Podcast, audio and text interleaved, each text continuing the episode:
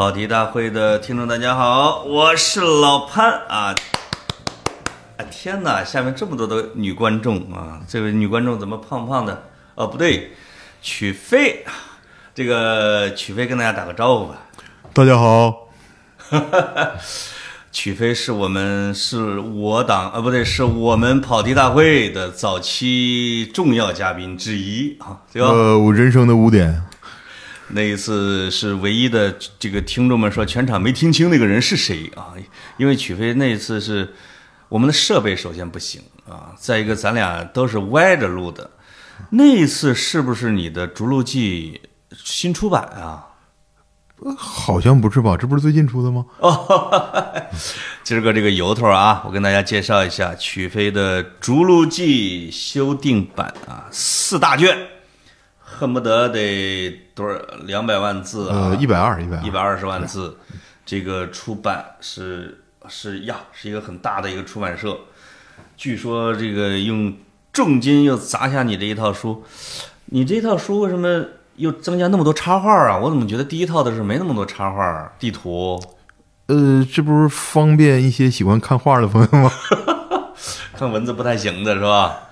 呃，这套《逐鹿记》比起第一版的时候，好像那个副标题我怎么找不着了？我一直在找，呃，你有没有这个发现？呃，我也我也发现了，这可能是因为他们从设计的角度考虑，觉得封面再加字就不好看了。以前叫《就去了逐鹿记》，呃对对，原来叫做世世界历史上的洲际战争，啊或者叫世界历史上的洲际争啊，对对对，洲际争霸，洲际争霸，嗯他这次就改成了是每本书的一个分标题，是吧？呃，啊，那这这个正好我要跟你聊了，因为我之前已经看了一遍了啊，然后这个我又翻了一遍，具体的文字我就看不出它修改的地方。啊他您多指正，嗯哎呦呦，指不出来啊，因为这个叫什么？战争是你们男人的浪漫嘛？啊，呃，这谁给起的这种？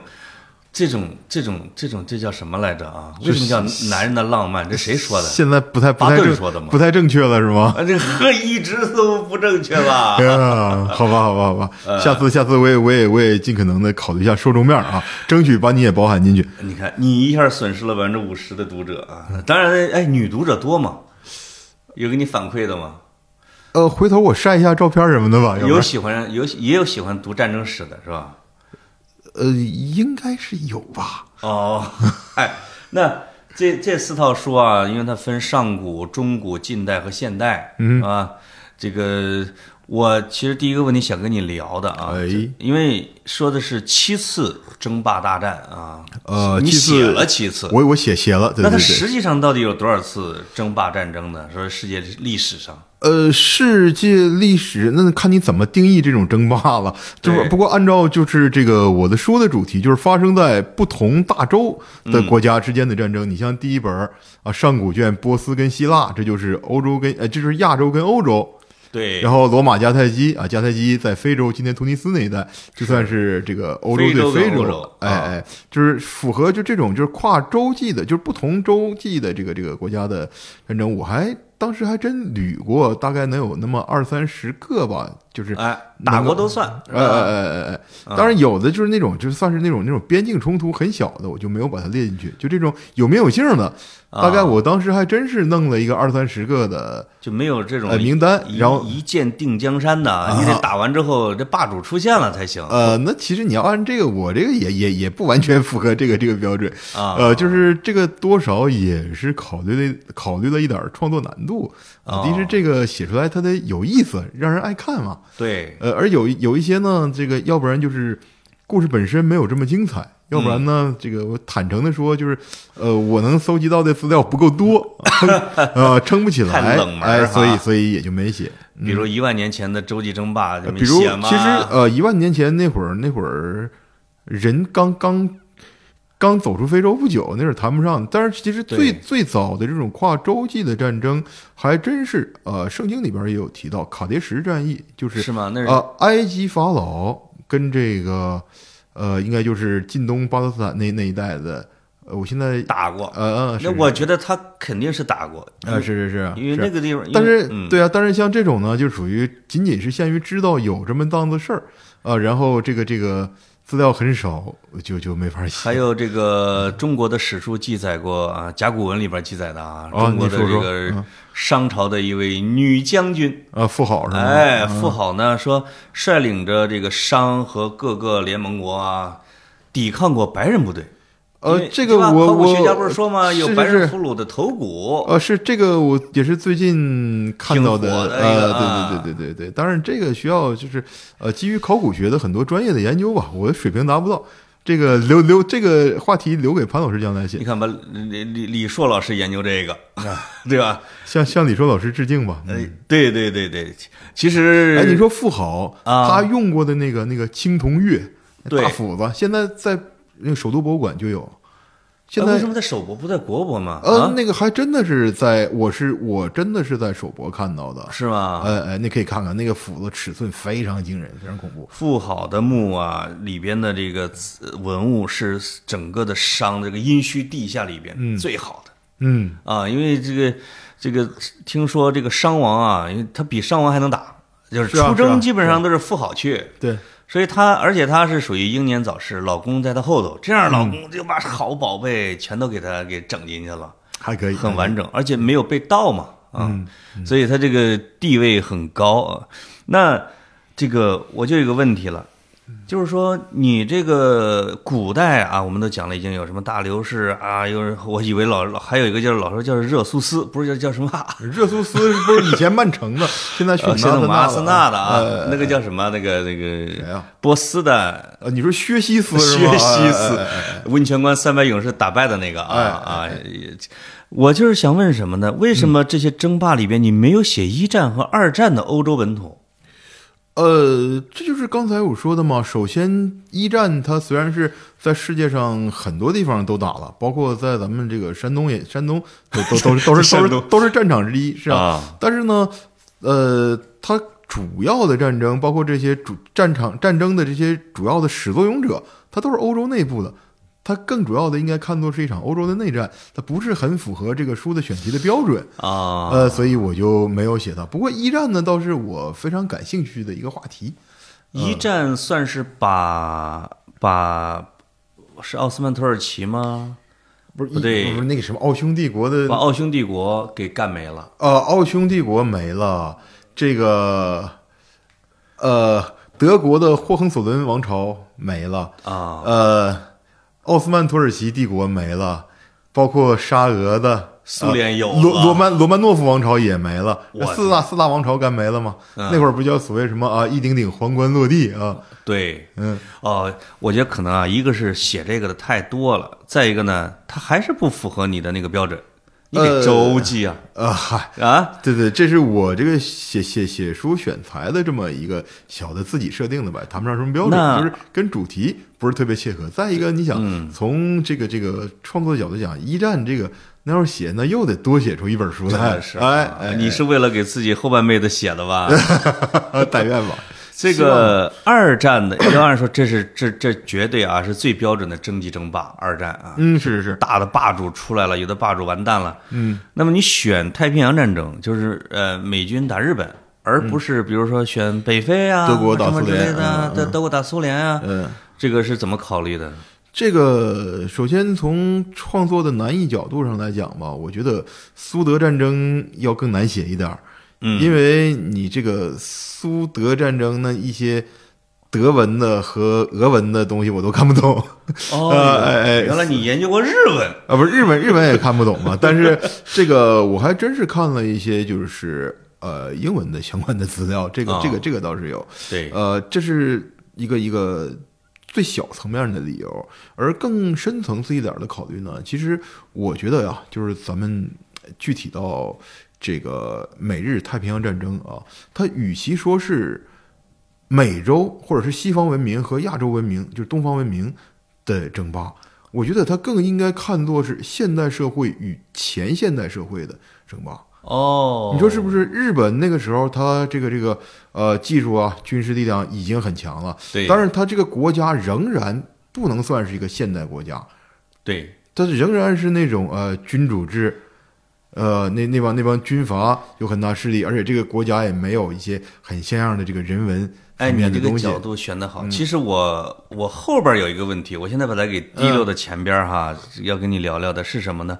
二战是我觉得很奇特的一点是，它好像是人类的战争博物馆。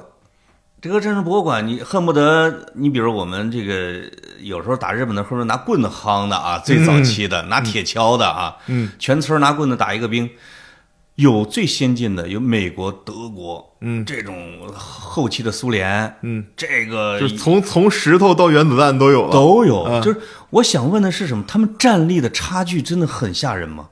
因为我我我前两天正好看了一个资料，说我们八年抗日啊，嗯，真正的消灭了日军大概说四十五万，呃，这个我没太研究吧，这个对，可能杀死啊，嗯或者或者这之类的啊。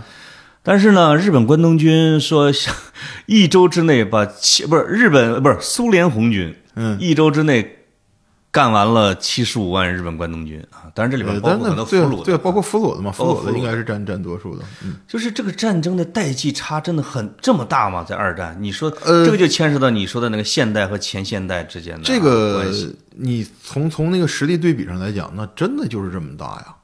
啊，呃，真的真的真的就是这么大。呃，但是你说苏联那个呢，打败关东军呢，它多少也有一点捡漏。你想想，苏联是在广岛原子弹之后，他才他才他才出出手的啊。那边已经吓破了，个时候就是他啊已经是后勤补给啊也好，包括整个的这种这种呃，就是作战意志啊也好，那都跟这个鼎盛时期的关东军是不能比的了。嗯呃，当然鼎盛时期的关东军也被朱可日本夫给啊，对啊对啊诺门坎啊，对打过一仗啊，也也也是说什么打的也是也是败也哭无泪，呃对，也是败得很惨，但是也不至于就是几天之内就把七十多万给干完。那个时候就是真的是摧枯拉朽的，但是就是因为他本来就已经枯了，已经朽了。对，嗯，他看来啊，就是说你还这个东西有地理环境的原因，就是你你二战的核心圈儿德呀什么嗯那个，你苏联的你苏联的武器你被迫就得提上来，是啊，要不然你死光光了。是但是你会发现，到了亚洲，到了远东，我去，这个这甚至日本打菲律宾那时候了，你会发现那刀耕火种那时候还搞着呢。呃，所以这里面有一个问题，这个战争是不是文明的催化剂？对不对？战争你你要你要全拉平了。啊对对对，你要是从那个汤因比啊，汤因比写历史研究，他的这这个观点就是促进文明进步的，就是一个一个一个机制，叫做挑战与回应。啊，呃，一个文明发展的快，对发展慢的文明，呃，做出挑战。嗯，你要做出积极的回应，你这边也就能够进步起来。将来你比他强，你再反过来挑战他，这个你要回应不了就哎，回应不了就完了。了。就是这个这个这个、哦这个挑战与回应呢，呃，挑战的太轻微和太严重都不行。太严重，就像我第三本书里边写的，西班牙人发现美洲，你这个这代际差距太大了，一挑战直接把他们给灭了。哎，那挑战的太轻微的呢，也不行，就是也没法促使一个文明从内部发生这种呃更新换代的这种这种这种动力。这个典型的例子是什么呢？就是第一次鸦片战争。第一次鸦片战争啊、我大清被打败了，嗯但是虽然当时割香港港割香港岛又赔钱，这个道光也挺不爽的，但是过后他也也没怎么着，啊，直到第二次鸦片战争更惨了之后，然后我们这个才开始有一些个啊哎什么洋务运动啊什么这类这类的，哎这算是一个积极的回应，这类的变革。革，那肯定算是啊。那最起码我们知道差距了，我们寻求进步，寻求弥平这个差距了嘛。虽然洋务运动最终没能搞成，刚才嗯对，刚才你说到印加帝国的时候，我真的想到了英国跟大清啊，嗯，就是这说这能不能说明印加比我们大清还是要落后特别特别多的？那当然了呀，你想想他那是什么时代啊？他那个呃，印加人连文字都没有，啊他是结没结绳结绳记事。没有金属兵器，呃，对对对对对，他那些金属冶炼技术仅限于做一些这个金银饰品之类的东西，工具什么的没有。嗯，对那他那那确实是让我们差。虽然所以他很奇怪啊。就是他又有皇帝，还能带领几十万大军，但同时又水平这么烂。呃，对对对对对，他这个要按说你有几十万大军和你的组织能力应该相当可以了，是吧？对呀、呃，但是呢，就是一个特殊的存在。对对对，他是一个就是说，呃，我看杨沙龙写文章讲印加，我觉得他讲的很到位，他是一个科技树点偏了，他是属于，哎哎，他把这个结绳记事发展成为一套就是非常复杂的、非常精确的系统，但是你这个系统它就没法留存下来，更没法传播，啊，因为文字比你这个结绳子，这个这个，第一是便捷太多了，第二它能有更多太多的这种外端的接口。这个同样的道理也是可以用在玛雅文明身上，啊，一样啊，一样。啊。玛雅那也是科技树点偏了嘛，啊，虽然把自己的历法搞得实在是天文历法非常发达，但是他们连个轮子都造不出来，你想想，呃，对，哎，然后说刚才那个就是冲突与回应的那个，嗯。其实冲突与回应，呃，就是挑挑战挑战与回应，对，一个最积极的例子就是日本。哦，哎，美国黑船到日本来，嗯，哎，日本一下全国上下都非常震慌。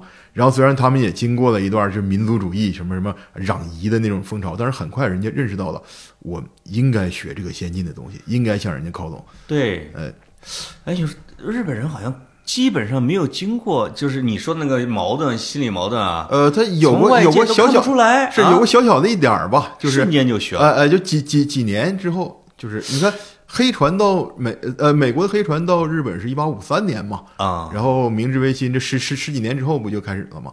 就是人的思想，就是最起码是社会精英层面的思想，马上就转过来了。这个是不是跟他呀？因为从他开始啊，就学唐隋啊、唐啊、宋啊，呃，这个我不断的学习，当好学生当惯了啊，是我的我的个人我个人的看法，也没有太深入的研究。我觉得就是因为日本它太习惯于不当老大了。嗯，因为日本在东亚文化圈里边，在过去有中国存在，日本是永远当不上老大的。对，它顶多某些特殊的领域，它可能做的比中国好，但是整体上来讲，从程度、从体量、从什么，它都没法跟中国比，所以它没有当老大的这个心理负担。而中国是当了几千年的老大，这个心理包袱太重了。太你你这个角度说的，你，想要跟人学，想要改弦更张，放弃自己的那一套，啊太难了。所以日本人没什么面子问题啊，呃，相对而言吧，就是说，啊呃，你看，今天我们说什么相扑，日本的国际对啊、还有那个浮世绘，对也是日本文化。当然，浮世绘在日本也不是什么高雅艺术了，就是啊也算是日本文化的著名的符号。还有那个纹身啊，还有泡温泉呐、这些，在明治维新最开始的时候，全是被被被禁止的，哦全是被禁绝，就等于我彻底放弃我之前的那套东西了。我这。国粹都是落后的，哎哎，但是后来呢，通过明治维新，日本通过这个发展，他找回自信了，哎。哎，认识到这个东西呢，哎，它虽然是我们落后时代发展起来的东西啊，但是它可以作为我们文化的一个呃特点吧，或者什么，哎。所以又把这些全都寻回来了，反而发展的还挺好。我觉得跟咱们现在一样，咱们前些年，反正就我小时候啊，八十年代那会儿，我们是没有把我们这个中国的这个历史抬到那么高的地位的。对，啊。我们知道，我们就顶多说我们曾经辉煌过啊，但是我们现在很落后，我们要奋起直追，我们要怎么怎么着。但是这些年可能也是因为中国发展的好了点儿哈，哦。所以就是哎，马上又又又觉得哎，那个那个那个劲儿又出来了，哎，马上我老大那个劲儿又又又又又又又来来了啊。哎，嗯，这个这个这个的，我觉得是一种暗示，或者或者叫自我的心理定位。嗯，我就是我要回到我原来的位置上啊。是是是是是，包括一些外国的战略学家也经常说，他要回到他的位置上啊。嗯这是一个历史惯性吗？像这种的，你你你看各种文明的或者他的国家，他他会回到他习惯待的位置上吗？比如你看德国，biang 给打趴下来了啊，二十年。这种嗯但是呢，你看德国现在又是欧洲经济最好的国家，是虽然它面积没有希特勒那会儿大，但是人现在这个已经不在乎了嘛。没错，对啊，这已经不是衡量一个国家好坏的标准了。是。呃那我有一个问题啊，就是说，其实我之前问过你，我你这个你对我的这种业余的问题，当时也不置可否。比如说中国，因为你这本书全是洲际争霸，中国从古至今历史上有没有参与到洲际争霸中来？这个，那你看中国，它是由于地理位置的特殊性，啊，是吧？它处在亚洲大陆的呃欧亚大陆的东边儿，最东头，呃，啊最东头就文明世界的最东头吧，在北边什么勘察加半岛那地方都没没没啥文明，就不说了。对，哎，文明世界的最东端，那我们遇不到跨洲际的敌人的对手。其实你的意思说，其实中国是一个天造地设的一个福地，是吧？哎，真的可以这么说。我之前跟人聊天也说，世界上哪个国家的地理位置最好啊？很多很很多人说美国，哎，网友老争这个，因为东西两大洋。但是我的看法，对于东西两大洋，南北两弱国，呃，对吧？没有外患。对啊，东西两两两东西两洋，它既是屏障又是通道。对呃，美国的地理位置固然非常好，但是对于原生文明来说，美国的地理位置就是灾难。对你美洲历史上这么，美洲历史上，这从来都没有诞生过什么像样的文明，就在今天美国那儿、嗯啊。所谓三大美洲三大文明，呃，中心也都是在墨西哥和秘鲁，在今天美美国境内没有，它那个地方文明发展不起来，因为什么？因为什么？因为我们欧亚大陆是横着的，横着的什么意思？就是大家在差不多的纬度带，这个对农耕早期的农耕社会非常重要。就是，呃，小麦种植最早发源于两河啊，巴比伦对那啊，巴比伦什么的。但是它这个这个这个技术传到中国照样能用，因为我们跟它农时是差不多的。嗯，你往西传到英国也差不多。对，这样就是欧亚大陆上这么多民族，谁哎冒出一个点子，其他人很快也能照抄照用。但是美洲不行啊，嗯。美洲的地形是竖着的。啊。啊，美洲这个墨西哥人发明发发明出种玉米，他们会种玉米，但是你这个技术拿到加拿大去一点用都没有。嗯哎，我三月份这边玉米播种，三月份加拿大雪还没化呢，所以这就是他他那个文明，美洲的原始文明发展不起来。它的海岸线是南北的吧？嗯像美国什么落基山脉什么的，它也是南北的。嗯密西西比河，嗯它也是南北的。也是南北向的，这它的文明只能是纵向流动。嗯嗯，纵向流动在古代是灾难，就是你说的。对啊，对于啊对农耕社会来讲是，所以美国那个地形它只能是等将来有一个外来的成熟文明入主到那之后，哎啊，如虎添翼了，厉害了。但是中国这个文明是对原生文，这不中国这个这个这个地理环境是对原生文明来讲是最好最优秀的，简直简直都没有之一。这个我看那个博洋啊，他写中国人史纲里，嗯他用了一个比喻，他说中国的这个地理位置的环境的构造像子宫。嗯，哎，我觉得说的有道理，就是有点孕育，是。尤其是像黄河文明的那个，那整个是一个弯弯的小盆底儿，是吧？那这个地方又不缺水，又不缺阳光的，嗯，有这个缺草的，嗯，这个这个，我们的先人就在黄河流域，就是夸夸夸，最后就是统一的很很快，好像是是吧？而且还有一个角度就是也不太热，嗯，为什么不太热重要？因为太热的话，你获取食物太容易就太容易？易，这样典型的就是印度对，还有非洲，为什么他们就是比较懒？啊？因为我不需要勤劳啊，嗯，我夏天摘果就吃饱饱的了。对，嗯，这个这个确实是，就是这也是说为什么早期最牛的几个文明主要发源于温带，哎，对对对，差不多的纬度带啊，你包括北印度，就是那印度河在今天巴基斯坦那一带，古印度文明是那儿。没错，呃，今天印度的这些那是后来雅利安人来了之后，然后后来这个穆斯林来了之后，他们搞出的这这这些这些现代的哎陈小青拍的这个纪录片里边就是小麦经济带，是哎吧？哎，他这个说的很对。他，这个文明才能够互相流动迁徙嘛。对对对，嗯，关键是技术啊！我发展出一个技术，你能学会了，并且你在我这个基础上融入你的智慧，又把它提升了，但又改进了但了。中国的这个子宫型的环境吧，你你说的这个对早期文明确实对早期文明明，对是是是最理对想的。中世纪左右的，就是就是说。嗯、当然，现代已经这个大家交流的很方便了。嗯但是，如果我们这个地方跟这个，比如河西走廊断了，嗯大海又不不通，也会造成很长时间的落后，啊，那是啊那是，是吧？并且中国历史上相当长的时间都吃了这种封闭的亏嘛。对，所以这就是这这这这这两个因素都很特特点鲜明嗯啊。对，从安全的角度来讲，是我们对啊，从安全的角度来讲，这个已经最大限度的保证安全了，而且同时呢，也有这种像你说从河西走廊到这个今天的新疆，再往西到今天中亚，然后直到欧洲啊，也有这种沟通交流的路线，我们能够。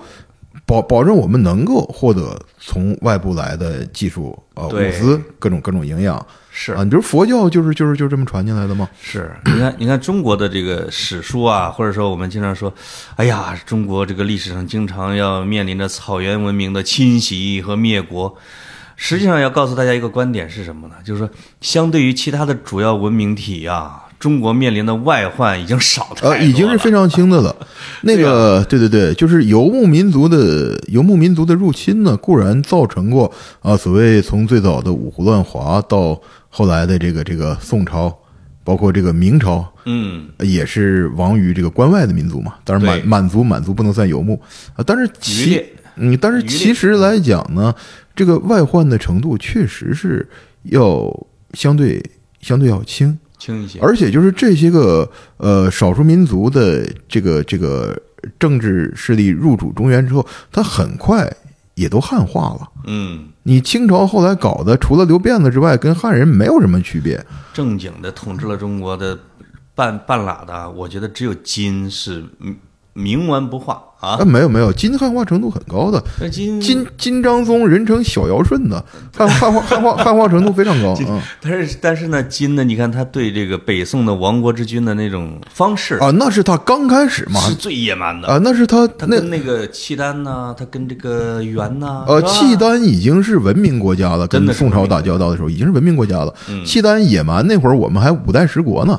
啊，他跟宋打交道的时候已经算是个 最起码是半文明国家了。嗯而金那个时候他还是那种就是啊蛮族酋长的那种那种那种那种那种作风嘛，对所以才会有这个呃徽宗钦宗他们那么惨。所以也就是说，中国实际上是并没有直接参与到世界的洲际争霸。哎你说到这个间接参与。呃，是哎，对对，你说这个间接参与啊，我啊还想了，我还想到了一个，就是呃，我看到这么一个说法，我没仔细考证是不是是不是准确啊？啊就是说那个呃，这个欧洲七年战争。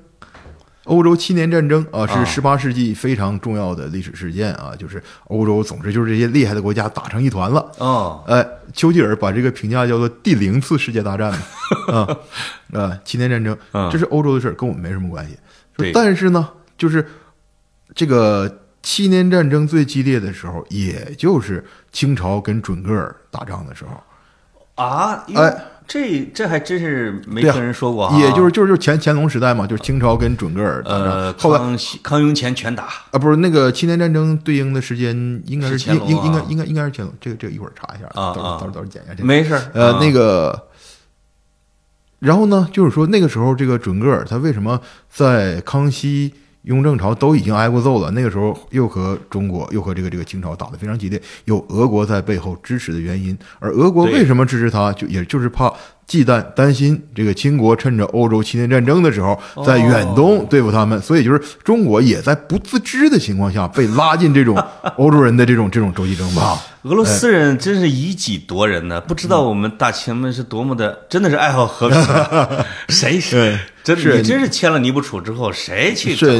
那个尼布楚条约呢？这个我们今天觉得，哎呀，贝加尔湖没了，挺可惜啊。嗯但是那个那是以今天的眼光看，在那会儿贝加尔湖那是苦寒之地，要那干嘛呀？谁要啊？对，是啊是啊，那是当年苏武牧羊，那是流放犯人的地方。说不定我、嗯我们现在觉得尼布楚我们吃亏了，俄罗斯还觉得他们吃亏了呢，呃，对吧？他们挡住了他南下的脚步、啊他不说吃亏，最起码他是不满足的，所以后来他又从中国抢了那么多地方。哦你说这个挡住他脚步，这个你说柏杨那《中国人史纲》里边也评价这段，我比较认可他那说法。他说尼布楚条约对中国是一种保护，对俄国是一种堵截。哎，说的特别对，哎，我觉啊得有道理吧？很准确。嗯，因为俄国人自己都不知道自己的野心在哪儿，嗯，它没边儿啊，你得给它画一个，嗯嗯，这算是给它画了个线，是，而且就是越往俄国是北方民族嘛，越往南边的土地对他越有吸引他力。越兴奋，对啊，对啊。对吧？如果他真是进占中国这个这个这个长城以北，嗯，那这个绝对是在他的这个这个计划之内的。如果啊，这呃这种可能性不是没有，进占长城以北，你就想吧，而且两国接壤这么大，是啊，是啊。我我我觉得失眠的人得多出好多对，你看那个《亮剑》，那个丁伟，啊！哎，他讲的那个，哎呦就就非常非常符合这个大纵深啊防御理论，啊 对吧？是啊，是啊，是啊。哎，看咱们都是亮剑迷啊，嗯，他讲的就是积极的大纵深防御理论，我觉得是这个这是非常有前瞻性。他这个这个军事层面的，咱们不懂不评价，嗯，但是他这个战略眼光，我觉得是非常对的。对，没说啊，这个李云龙可能指挥一个军，这丁伟我觉得他妈弄一方面军呢，这是个啊李云龙那是个是个是个是个 是个鸡汤文儿，跟丁伟这个比不了啊。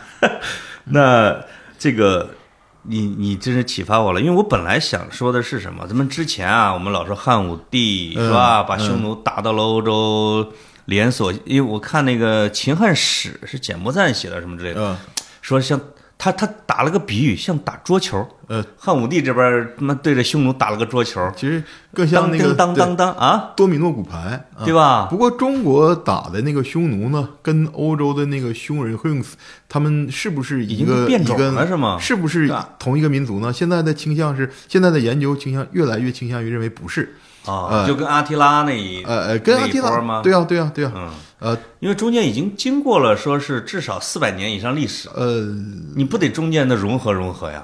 嗯，那倒也是，嗯啊、那还有那个呢？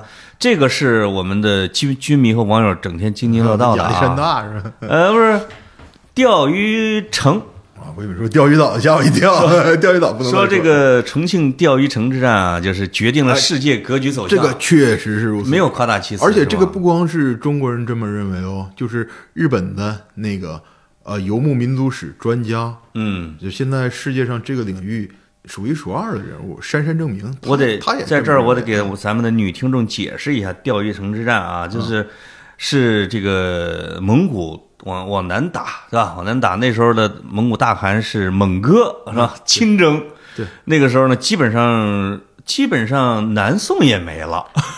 是吧？南宋也基本上打差不多了，还在吗？还在，当时还在啊，但是后来钓鱼城坚守了好几十年。嗯，说这个，蒙哥被杨过打死了 哎，我觉得金庸的合理化想象太强悍了，但实际上是被，呃，现在有人考证出来是被还是被手雷之类的东西，呃，应该是热武器嘛，热武器热兵器嘛，不是剑是热武器那肯定不是剑，因为嗯南宋那时候其实这个这个火器已经可以了，已经可以了啊。虽然不是世界上最顶级的吧，但是让蒙哥伤重不治，那他引起的连锁反应也也有人说蒙哥是死于疾病，死于热热热热热带疾病嘛。对总之就是，不过你说这个这个钓鱼城对世界历史的影响确实是非常巨大。哦，这个蒙古蒙哥还有他前任的前任窝阔台，嗯，呃，他俩的死都是在一定意义上说是拯救了西方啊。西方呃啊，，这个窝阔台之死那时候是第二次西征还没打完呢。嗯，如果这个窝阔台不死，这个主力不撤回来，那可能还要继续往西欧推进。对而西欧那个那个那个地理环境也是适合蒙古骑兵作战的。对，呃，就是当时欧洲能打的就一个法国的路易九世，我觉得他应该也是也是也也是顶不啊住的，哎，啊，所以这个拯救了欧洲。而那个钓鱼城之战呢，他拯救了呃伊斯兰世界。当时那个呃叙利乌已经打到今天的巴勒斯坦，差一步就进非洲了。说要准备开干埃及了下是吧这下一个目标就是马穆鲁克嘛，就埃及马穆鲁克王朝。因为他们草原啊有一个特点，就是大汗死了之后啊，就要开始公推啊，或者是争夺。呃，大汗的那时候就是我们把它叫做原始民主吧，啊，啊，对对对，对，要有这么一个选举召，开草原部落联盟会议，呃，叫做忽里勒台，啊就是说要开会这件事儿比他们开疆拓土还重要，是吧？因为开会是开会涉及谁能上位嘛，对，呃，那个时候好像那郭靖他师傅啊，哲别他们都已经干到西亚那边了哲别哲别苏布台是追那个花剌子模国王摩诃末，然后打完之后，结果这个摩诃末死了，没追上。然后成吉思汗说：“那你们绕一圈再回来吧。”啊他们就从北边绕过高加索，到今天南俄那边打了一圈回来的，然后哲别半路上就死了啊。我这里边要插一个问题啊，就是一大家都说这个蒙古的骑兵啊天下无敌什么的，我怎么感觉蒙古的骑兵应该是他的科技也要碾压对手才行，呃，他的这个要不然你怎么攻西亚的城池啊？是他的战术上肯定是当时是天下第天下第一的了。对，呃，他那个工程器械呢，后来就是第一次西征征服花剌子模之后，他也学到了一些就是西亚的那边的技术啊，呃不是。抛石机啊，哎，啊主要是抛石机，就啊打碎襄阳城楼的那个回回炮。之前我们认为它是火炮以，为是个热兵器，哎，以为是火炮，但是现在的研究认为它那个是一个投石机，是那种啊大型的、非常复杂的杠杆吊索操纵的那种投石机。哦，哎，一炮把襄阳城楼打碎了，这这这个给守军造成的震撼实在是太大了啊！然后那个啊，咸阳守将不行，投降吧啊我们我们我们尽力了啊，是。哎，对对，他后来他好像后期也有炮了，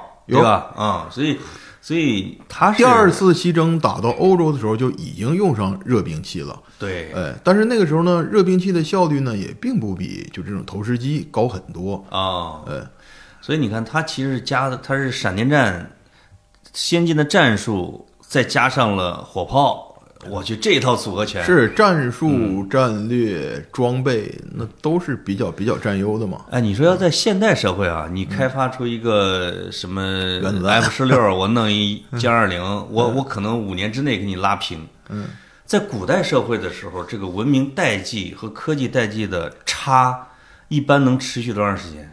呃，这个我还真没仔细统计过，但是不是这个我还真没统计过。但是呢，呃，我忘了是谁说过这么一句话，就是在所有技术当中，军事技术是传导最快的。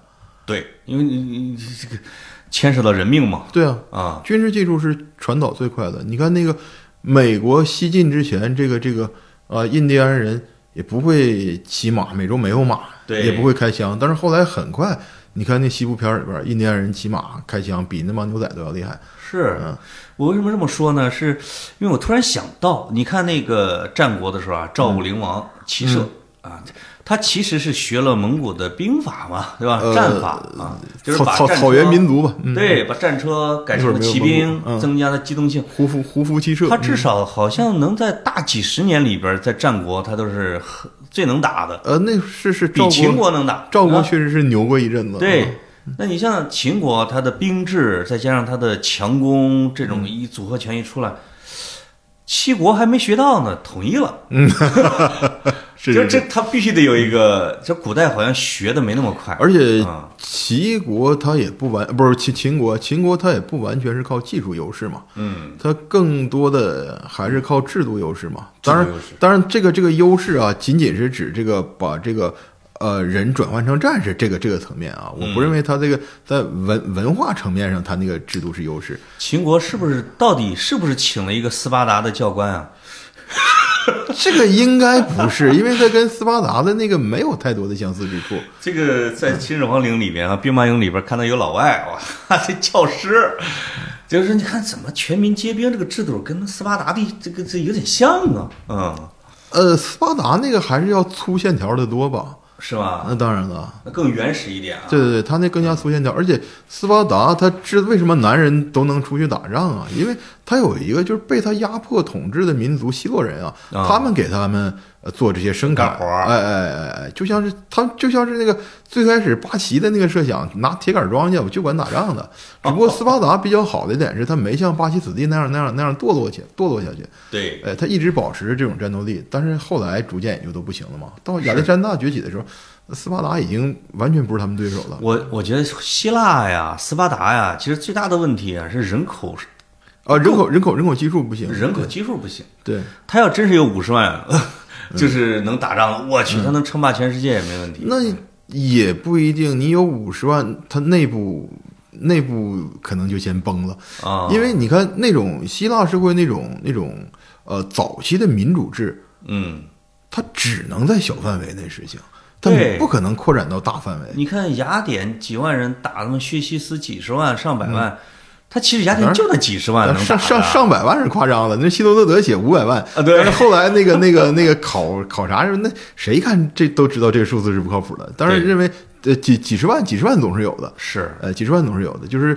从这个兵力对比上来讲，肯定是波斯这边是占绝对优势的。对，嗯那个这里边就说到了啊，亚历山大了，马其顿了，我就关公战秦琼，这也是兵迷们天天津津乐道的啊。呃，就是大家说，就是如果他打到中国会怎么样是吧中？西文明之比较嘛，嗯就是你要找同一年代的。嗯那就是我看了有一个帖子是说，亚历山大的马其顿方阵嗯，马其顿方阵，嗯，如果到中国来，他应该对上的是战国七雄，是吧？对啊，以秦秦国秦国，当老大。他从西边过来，那第一个碰的就是秦国。是，嗯，就是。那么现在我就开始问你了，因为他们也掰扯来掰扯去的，嗯你觉得亚历山大带着马其顿的方阵，如果打爆了印度，打穿了，他已经打穿了印度，对，那他又、他病了，他死了我发现了这些这些霸主最大的问题就是活得不够长，啊会死是吧？多亏他们活得不够长。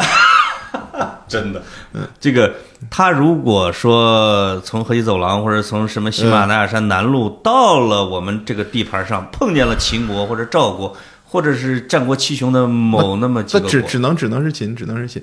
能打吗？能打吗？呃，我跟你说一下这个观点，我这个问题我还真的想过。啊，呃，我觉得呀、这个问题你是把它跨时空放到一个地方，就就做做那种斗兽的那种那种打，那个啊不好说谁说谁赢。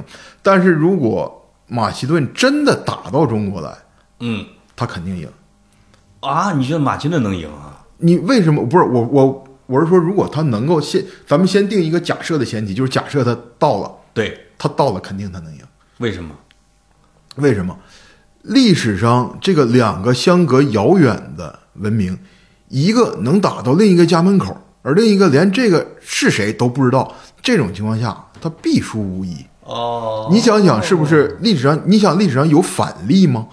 就是嗯，是不是远征到你看啊，你那个汉朝打到夜郎啊，夜郎连我啊汉语我孰大都不知道，对，那夜郎就完蛋了。嗯，那个西班牙人到的没有那种千里送人头的吗？是啊，西班牙人到了美洲也是，虽然是人这个人数差距那么大，但是美嗯洲它也是毫无还手之力。蒙古到欧洲也是一样，而且大清到呃不是英国到大清也是一样，你找不出历史上反例。我觉得你说的这个规律特别对。为什么这么说？就是因为啊战争它是什么呀？它除了在战场上你打我一下，我打你一下，看咱俩谁先趴下，除了不除了这种，更主要的它不是这种什么后勤动员、补给、组织这些个能力吗？对而中国，咱们刚才说的，保护中国在西边这么多年这几千年平安的是什么？是这个地理环境啊，嗯，新疆的大沙漠、青藏高原啊，对，他没有能力突破这个。而如果你想他到了中国，那意味着他的能力已经能突破这个自然阻隔了。那他这样的后勤补给能力，这样的动员能力，你怎么跟人打？我去，哎，你这个观点很好，而且我同样，哎，我同样跟你说，假设如果当时亚历山大跟他同时代的是谁？是秦惠文王。嗯，假设秦惠文王西征打到了希腊，如果他能到希腊，那亚历山大同样也不可能赢他，啊就是这样的道理。我发现了，哎，你这个辩论法比较高啊，因为什么？因为我网友辩的都是说，哎，他的弓有多远啊？他的马有多是快？他是是，他是他是这么打的，所以我说，所以我说呢，如果是把他这种跨时空的、推理跨时空纯纯斗兽的那种，啊，那你说说不出来谁能赢。对，你但是太能，但是如果你说他打到中国，那你这必然有一个前提，就是他有打到中国的能力。如果他有这样的呃组织能力、后勤能力、动员能力，那你打不过。哎，这个有的，而且呢，我发现了，不仅是说在春秋战国啊，在史前文明的时候，嗯，同样是外来物种干翻是啊。是啊，是啊，你看，叫雅利安人去印度，那不是横扫吗？是是都是这样。甚至我我去那个呃北京人遗址，嗯。房山啊，你们那边这个看说，本来这个北京人啊是有住了二十万年的，嗯。后来外来来了一波人，那波人还吃北京人，嗯，他甚至敲他们脑壳儿吃脑髓呀、嗯，你又你说真的是外来，就是他万里迢迢能够到这儿来的，我不是善茬儿，是啊，是啊，是啊，是啊，他有突破这种自然阻隔的能力。那那么有两你没有这个能力，有两支军队啊，在中国历史上啊，有两个很强悍的军队突破了，这就是军迷也经常讨论的，说是谁呢？是唐朝的大军和阿拉伯的军队。啊，达罗斯之战啊，，对，在这个唐朝的边境线上干了一仗。达罗斯就是今天唐朝没赢哈萨克斯坦，，阿拉伯也没输，呃，或者说呃，那个从唐朝吃了点小亏。从战役上来讲，那个得承认是唐朝打败了嘛。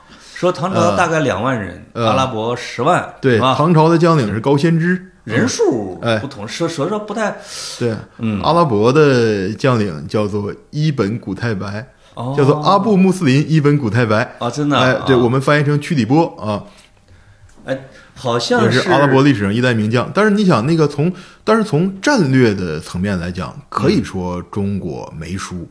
第一，因为中国当时呃安西都护府离中国的这个中这这这核心地带已经很远了，算是我们。按用今天的眼光来看，有点像是海外基地、海外军事基地的那种了。呃，安西，我想想啊，就今天新疆那一带嘛，打的时候就得新疆、阿富汗去了，得呃，啊就是今天哈萨克斯坦那一带。对，哎，而那个古太白过来的时候，那个之前就是他们那边这都已经是都已经是伊斯兰化了，嗯，等于他就地征兵找人很容易，对中国很难。是，哎，在这种情况下呢，战场上能够打的不相上下，有有来有回吧。而且虽然最后以最后少打多啊，以少打多，那最后、呃打输了也是正常的嘛。而且就是通过这一战，就是阿拉伯帝国停止了军事层面的向东扩张。就是他会发现唐朝实力很强悍，哎，对对对对，嗯嗯啊嗯，不好弄，不好弄。对而且觉得有点这个，就是即便我们费这么大代价，即便再打赢了，可能也得不偿失，主场打。客场，哎哎哎，呃，以一比零小胜，是差不多是这个意思客场还是别去了，对啊对，而且你像这个这个主场迎战一比零小胜，进球的还是对方乌龙，因为他那个就是哦，对对，就是那个没错。他找那那个那个西域少呃赵高仙芝找的一个部队那个赵赵赵武九姓其中的一支嘛，后来在后边儿呃叛变了，叛乱了嘛。这要是真不叛乱，这两三万人打那十万，还真不还不好说。有可能能，我觉得有可能能顶住，但是想想想反推那也不可能。嗯那有点难、对啊，那反推你打到彻底打到人家那边去了。所以你看，中国历史上能跟 洲际争霸是吧是吧的，就你说的啊，哎小规模碰撞，这这就属于小规模边境战争，对吧？小规就是呃，对格局没有任何的损伤的，呃，对这种这个最重要的影响就是造纸术，通过这个哎流流流传到西方去了。哎，所以战争没说嘛，是文明传输的最重要的形式。有人是这么说的啊，我看有学者说的，嗯是差不多。在攻打的过程中把对方的工匠给抓过来了。是是是啊，是是吧？你有什么能，你的马凳子我用用，是吧？你的战车，这什么都是学过来的嘛，都是学的嘛，都是学的。对，那还有一个好玩的问题啊，就是在你的《逐鹿记》里边，确实记载了很多英明优秀的将领。嗯，其中有两个人我一直很喜欢，我也老表示啊，其实也是你推荐我认识的，鲍德温四世。啊，鲍德温四世。麻风病国王啊，您您主要是看那个《天国王朝》那个是吧？爱德华诺顿那个，天国王朝那个电影是你推荐给我的。呃，那个有可能。我看了那个之后，又看逮着谁跟谁你写的《推荐。十字军东征史》嗯。然后再包括另外一个就是汉尼拔，汉尼拔，哎，我我也我也很喜欢汉尼拔，啊对吧？这是有两个我最喜欢的。那么你梳理的从上古一直到现代啊，这是军事统帅里边，你觉得论才华、人品、打法，你你你给我选出你很欣赏的几个人？是前两天也有人问我这问题，最喜欢历史人物。我说我说我最喜欢历史人物富兰克林呢，因为这一百美元嘛，哦，我去，这个我以为是收电的那个呢。啊，这这是就就是就是他同这是同一个人啊，啊，这是吗？对，这是同一个人啊。哦，那咱不说这个，咱就是单要是只说军事军事层面，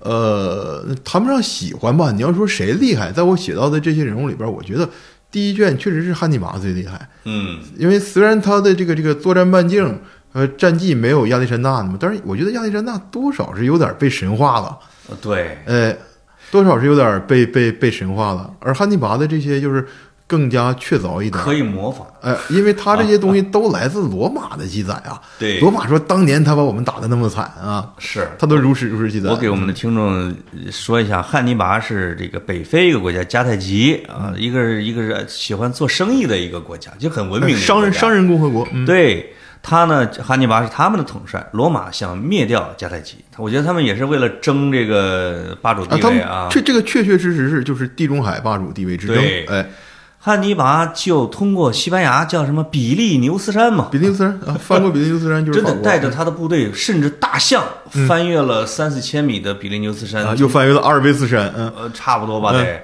背后切入到了古罗马的背后，直接就神兵天降，是是是，打的大概得有十年时间，打的罗马城池紧闭，这个真是不得了啊，太厉害了。啊！啊，不敢出来。这个罗马人什么时候吃过这亏啊？啊，这个确实就是你会发现他有一种。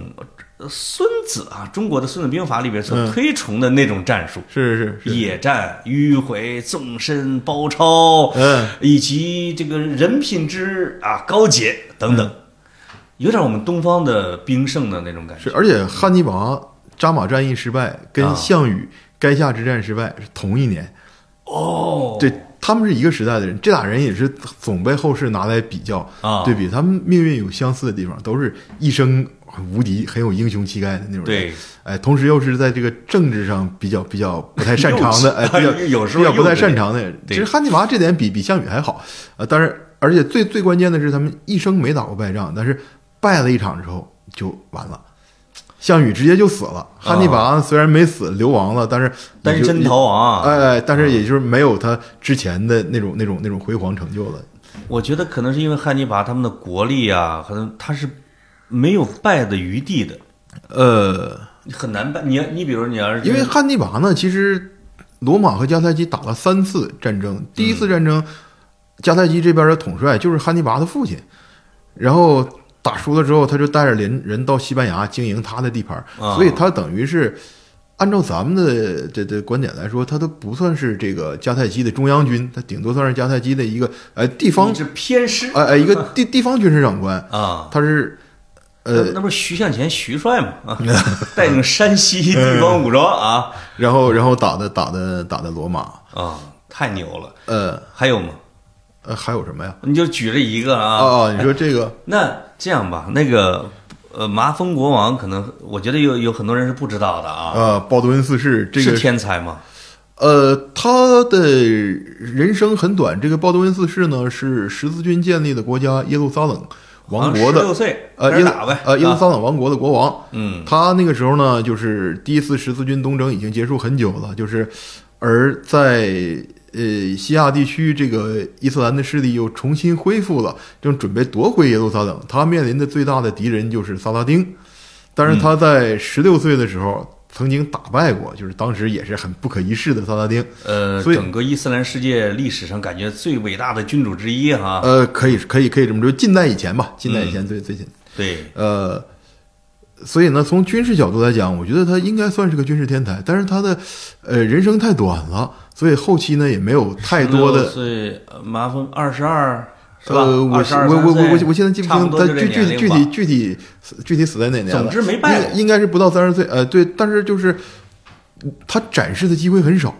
嗯，呃，所以就是没法把它放到这个这个呃古今中外这个一线的名将里边去。恰好这个萨拉丁呢，也不是一个战争狂人，是是是，萨拉丁对他是敬重的。对他是一个非常文明的人。我觉得，甚至在鲍德温四世最后啊，你比如垂危还要出征的时候啊，萨拉丁是不忍下手。嗯我我我真的是这么呃，有有这个有这个原因在里边，我啊我也觉得有有这个因素在里边。两人在战场上见一面，然后给他就送了御医啊、药啊，看病去吧就。不打了，我们撤你活着，我就不动手。对我们各各自撤兵嘛，也是因为他们那个时候那个那个呃和平期限还没还没和平条约还没还在还在哎合约还没期满啊，哦像萨拉丁也是非常尊重契约的人。再一个原因也是那个时候这个呃都是有骑士精神啊。呃是是嗯也是巴勒斯坦地区正在闹饥荒。我觉得我要是真打下来，我也没法安置这这些人，也也有也有也有也有也有这个因素在里边。本来是抢的是地盘和财富，你啊那弄一帮难民啊，是啊是啊，也也有也有这个因素在里边。有道理，嗯有道理。那鲍德温确实，因为我觉得也是《天国王朝》这个电影渲染的啊，啊，是把把把主角给压没了。他弄了半天不是男主，男主是那个谁嘛，精灵王子嘛，那个叫什么来着？呃，叫对，我不知道他叫叫啥名。奥兰多·布鲁姆嘛。啊对对。当然他那个片儿真是被这个爱德华诺顿和演萨拉丁那个给压没了。演演萨拉丁那个叫做呃加桑马苏德，啊，他的外号是他是他是叙利亚人，是吗？呃，外号是阿拉伯的罗伯特·德尼罗，演的确实好，确实确实就是个啊，那配角呃里边还有那个啊，里边那个公主叫什么伊娃，伊娃格林嘛，哎呦呦，啊，太美了，惊为天人，对吧？嗯。那实际上咱哇塞，我就好多没聊的，已经快一个小时了。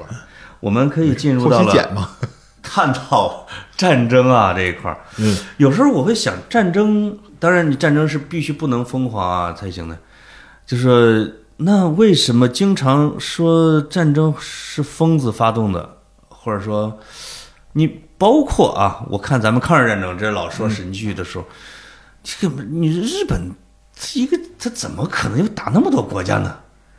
他怎么就想起来打一会儿苏联，打一会儿中国，占那么大地盘呢？他没打苏联吧，但是那个时候呢，他切一个东北，他要是经营五十年，这玩意儿还不好办了。他切，我跟你说，他如果切一个台湾，切一个东北，留一个日本本岛，品字形。你说中国大陆在这儿还真不好办。嗯，但是他对东北，他对那个台湾的占领，那不是马关条约割出去的嘛？啊那也就也就也就那么着了。我们民国政府也没伸张对台湾的权利，但是东北他这个就是完全的侵略，我们从来没有承认过满洲国，也没有承认过这个他，要是真是继承事实，我就不是我不往前进了。那也不行啊。那我经营那那我们迟早也得把东北收回来啊。嗯嗯，就是我的意思是说，人是先疯了再发动战争，还是说人在战争中疯了？呃，我觉得吧，就是战争，它可能有的时候是一个比较直接有效，就简单粗暴、行之有效的那前些年常说的话呃的的一种手手段呃但其实呢，你想想，它又是一种很低效的手段，尤其在现在这个社会越来越文明，这战争也越来越不经济，真的是啊，越来越不经济。太不经济了。你在古代那种环境下，那有时候人文明程度没达到，那就打打也就打了。嗯但是现代社会这个战争，它应该是压箱底儿的，就最后最后实在不行再摆上桌面的一个一个选项。古代最贵的是地盘和人，嗯，你去了，你把人和地把人当你的这个奴隶干活儿，把地盘儿，对，也也也也不用奴隶嘛，你给我交税也行嘛。哎，对，对，你现在好像这两样也不是最值钱的了，是啊是啊，对吧？嗯其实这个呢，我之前做一个什么节目，我记不清楚聊过，就是讲，呃，西方大航海时代之后的帝国，那些世界性大帝国跟之前的那些帝国有什么区别？对，之前的帝国，你说汉也好，唐也好，蒙古也好，包括阿拉伯什么罗马、波斯，之前的帝国都是一大片，啊，而从大航海时代开始，新型的帝国变成了一条线。哦，什么叫一条线？葡萄牙帝国，葡萄牙是第一个大航海的国家。对，呃，它，你看它这个在世界各地扩展版图，它没有占哪儿，它占的是一些贸易，它占的是一些这个贸易路线上的重要的节点。你像印度的果阿，这个这个从印度进入东南亚的马六甲，啊包括从这个沿海进入中国内陆的澳门，对，它占的是这样的一条关不需要呃关键节点土。地已经不是最重要的了。对啊，贸易比土地重要。啊。那么你比如，如果是我们现代社会，如果人们发动战争，他们想要什么？什么最重要？感觉已经不划算首。对啊对啊，首先我觉得现在就不需要，也尽可能的不应该发动战争了。当然，当然，当然，那种自卫自卫战争不算啊。感觉只有一些土财主才会把土地看得那么重要，是就是一个落后的表现。对这个思维，我觉得就是有点儿太过中世纪了，或者说太过太过蒙昧了。啊，嗯，没错，就是因为因为大家好像因为你呃是一个商业才是统一的价值观啊，现在是。就是我，我有来有往，我能挣到更多的钱，我发展我科技，我提高我的老百姓的福利，对，感觉这是一个统一的大家普世价值。是是是。这个时候你弄一块地过来，这个这不这个这个你就会落后的是，这个有些呃情况下呢，有些这个地缘政治层面的焦虑，嗯。这个是确实的，对，这个焦虑是确实存在的，也是可以理解的。但是用战争来消解这种焦虑，它不是一个明智的手段。是无。能的，是叫无能狂怒的表现。呃，甚至某种程度可以这么说，嗯嗯，是吗？你你没有办法，就是你没本事呗，或者你没把自己的经济和国力发展好，嗯，把你的影响力辐射出去，反倒让人家推过来了，嗯。你不就是不行嘛？对啊，对啊，对啊，嗯。这个就是小学时候学杜甫的那个诗，不是说啊，狗能治寝灵，岂在多杀伤嘛，是吧？哎呦，啊没错啊，哎哎，那这种价这种价值观太蒙昧了，蒙昧已经不适用于现代社会了。没错啊，还有一个问题啊，就是说，呃，因为你讲了这么多的洲际争霸，就是这个势力版图的碰撞必然引发战争，你不打一仗，感觉嘛，这这个霸主就我不会很平静的接受的。嗯，那么真的是这样吗？就是说，霸主的崛起必然要带来战争吗？或者说，大多数时候是这样，但是也有、也有其他也有更好的模式啊，比如英国和美国，它的世界霸权交接，它就没有通过战争啊。嗯，他通过一块儿打别人，可以，可以，哎哎，可以这么说。当时这个罗斯福和丘吉尔的谈判的时候，就是说过承，认你是老大了，是吧？呃，不，不，不，是承认你是老大，就是说过，就是呃，战后的世界应该是什么样的？应该是你让那些个殖民地独立，不能再维持你大英帝国这个这个这个架构了。哦，这个最终丘吉尔虽然是有点舍不得，但也还是接受了嘛。看来这种比较接近完美的禅让的手段啊，也是俩人一块儿打别人，消耗掉其中一个，呃，对 对，这这当然是因为有有这个德国。这是一种非常好的战略啊！呃我我突然想到这个。啊，呃，对我说，这当然也是因为有这个德国或者说轴心国集团对全世界造成威胁的这样一个背景。对，这个就是英国在那儿去了。英国需要美国挺他，不得不，嗯。算是两害相权吧，不得不对，哎，大哥位置给你了，呃，是吧？要不得不做出这种因。为谁坐在那个位置上，谁必然挨的炮火最多嘛。是嗯，我看英国人写的一本书，呃，就叫《帝国》，讲的就是大英帝国兴衰。他说这个最后有一点为这个英国历史做辩护的意思啊，但是这个话他多少也有点道理，我感觉。他说就是，呃，是我们英国人历史上啊殖民侵略干过很多坏事儿，嗯，但是后来我们为了防止德意日这些个更邪恶的国家统治地球，我们主动牺牲了自己的帝国。我们这个难道不能赎我们历史上的罪吗？哎呦啊，当然，他这个能不能赎罪，这个不能不应该由他来说啊，应该由那些受害者来说。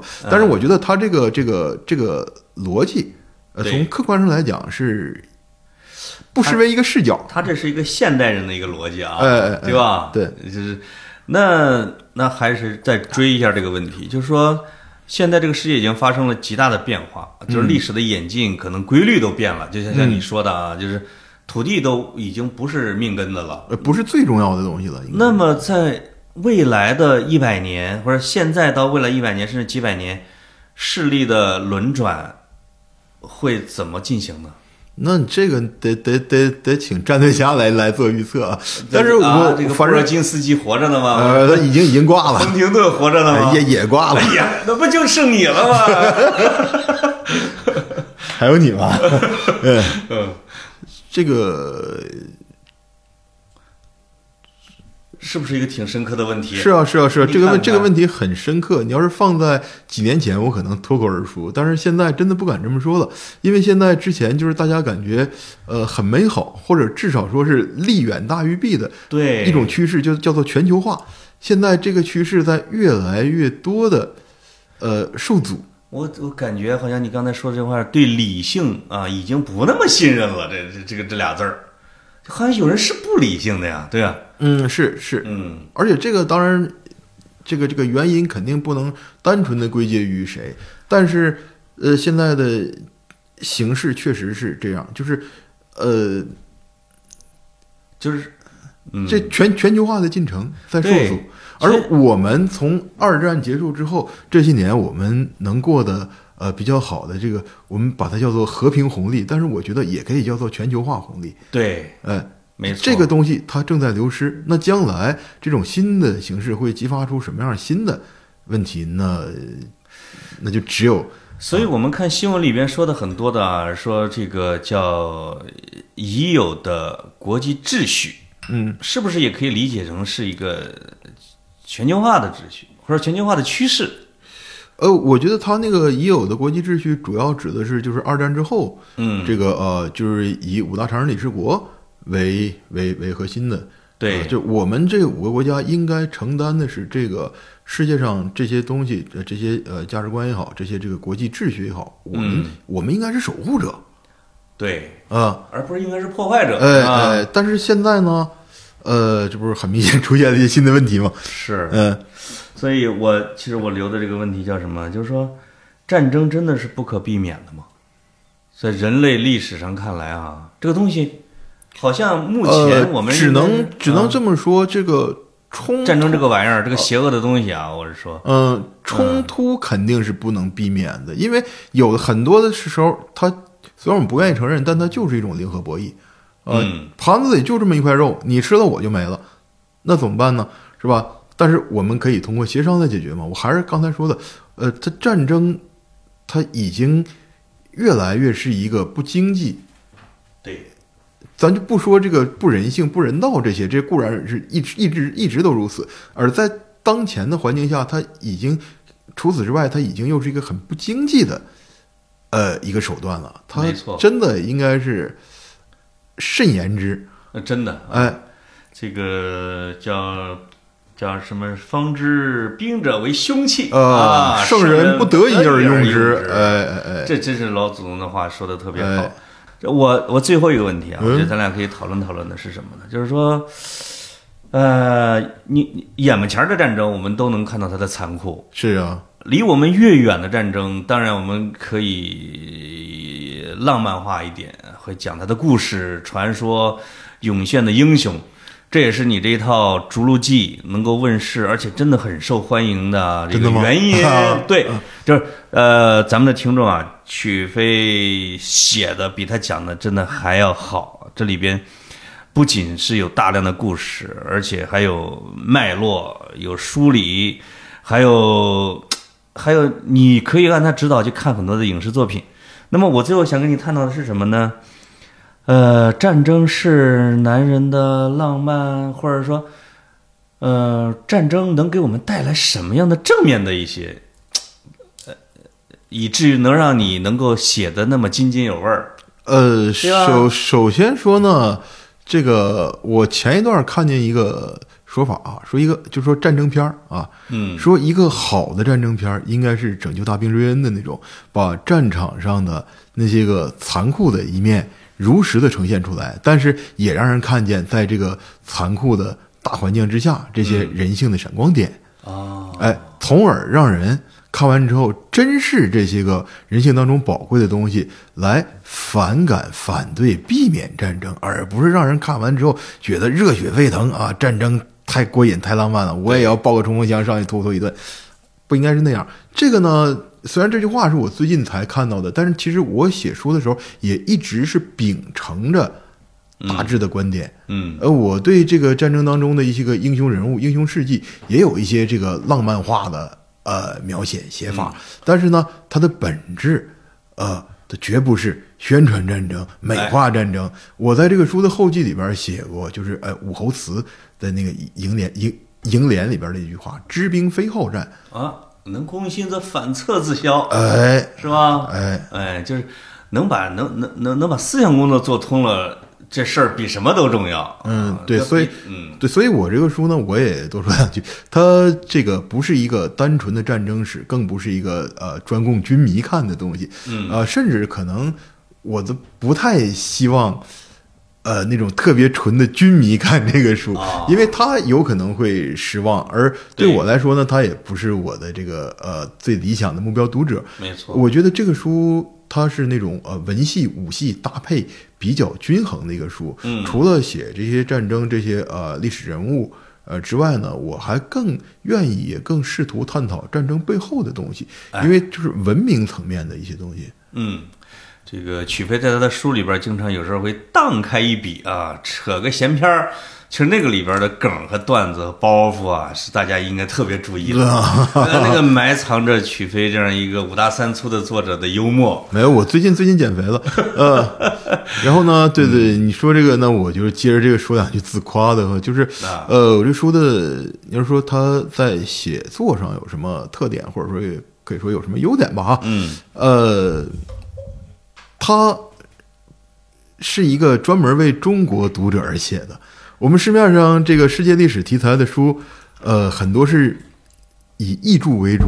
那他们固然有他们这个这个这个在学术或者说在研究深度层面的优势，对但是从呃文字呈现来讲，它不是给中国读者写的，哦它是不会顾及到中国读者的阅读习惯以及知识背景的。而我而我这个书，它是中国人写给中国人，这不是不是不是打民族主义牌啊，是而是说就是它确实是能够照顾到中国读者的阅读习惯。嗯啊，这个我读出来了，就是读出来了什么呢？就是我们有一个有一个美国电影，是我特别喜欢它的名字的，叫《温柔的怜悯》。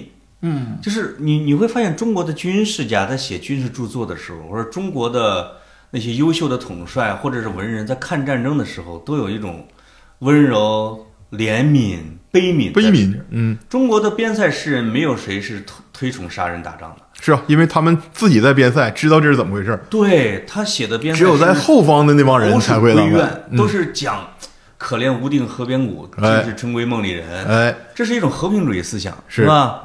就是我原来想啊，我原来有时候会觉得，哎呀，我们东方人是不是有点虚伪啊？你看这个武术的武字还来个止止戈嘛，啊，止戈为武嘛。对，你就是不动手是动手，你看这个整的很很很很辩证法，上兵伐谋嘛，对不。打最好。但是呢，随着年龄慢慢的变大，你会发现这个民族特性它确实是有区别的。而且我觉得这是中国这个传统思想里边比较闪光的一面嗯，啊。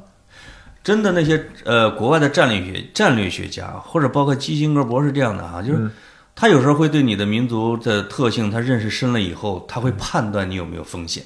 嗯，真的老成谋国的人是不会轻言就是轻开边信的，是吧？这这是老祖宗的智慧。哇，这个哎呦，一小时十分钟，是不是啊超时了呀？啊，哎，没超时，没超时。，编辑编导后期剪一下吧。不用剪，这中间全程无尿点的，对吧？嗯我们俩都没起身儿，反正是是啊，都已经吃了。对，请大家支持曲飞的《逐鹿记》。哎，能单买吗？这四本儿呃，它是分开定价的。是分开定价啊，的、对对对，如果呃单买其中一本儿，你先呃买一本看看也也是可以，哎，先先先尝尝也可以，因哎，为有的人可能会对古代的会更关注，是吧？是是是是啊是，这个当然是根据读者者的兴趣点而定了。是，但是呢，呃，这一套放家里边还是能更好看一点嘛。好看。呃，这个书皮儿到插画非常精美啊，这个跟第一版已经就完成了一个磨皮儿和美颜的感觉啊。是时代的进步，时代的进步。嗯对，好，那个谢谢曲飞，我们今天的这一期就到这儿，嗯，谢谢大家，谢谢主持人，再见。拜拜。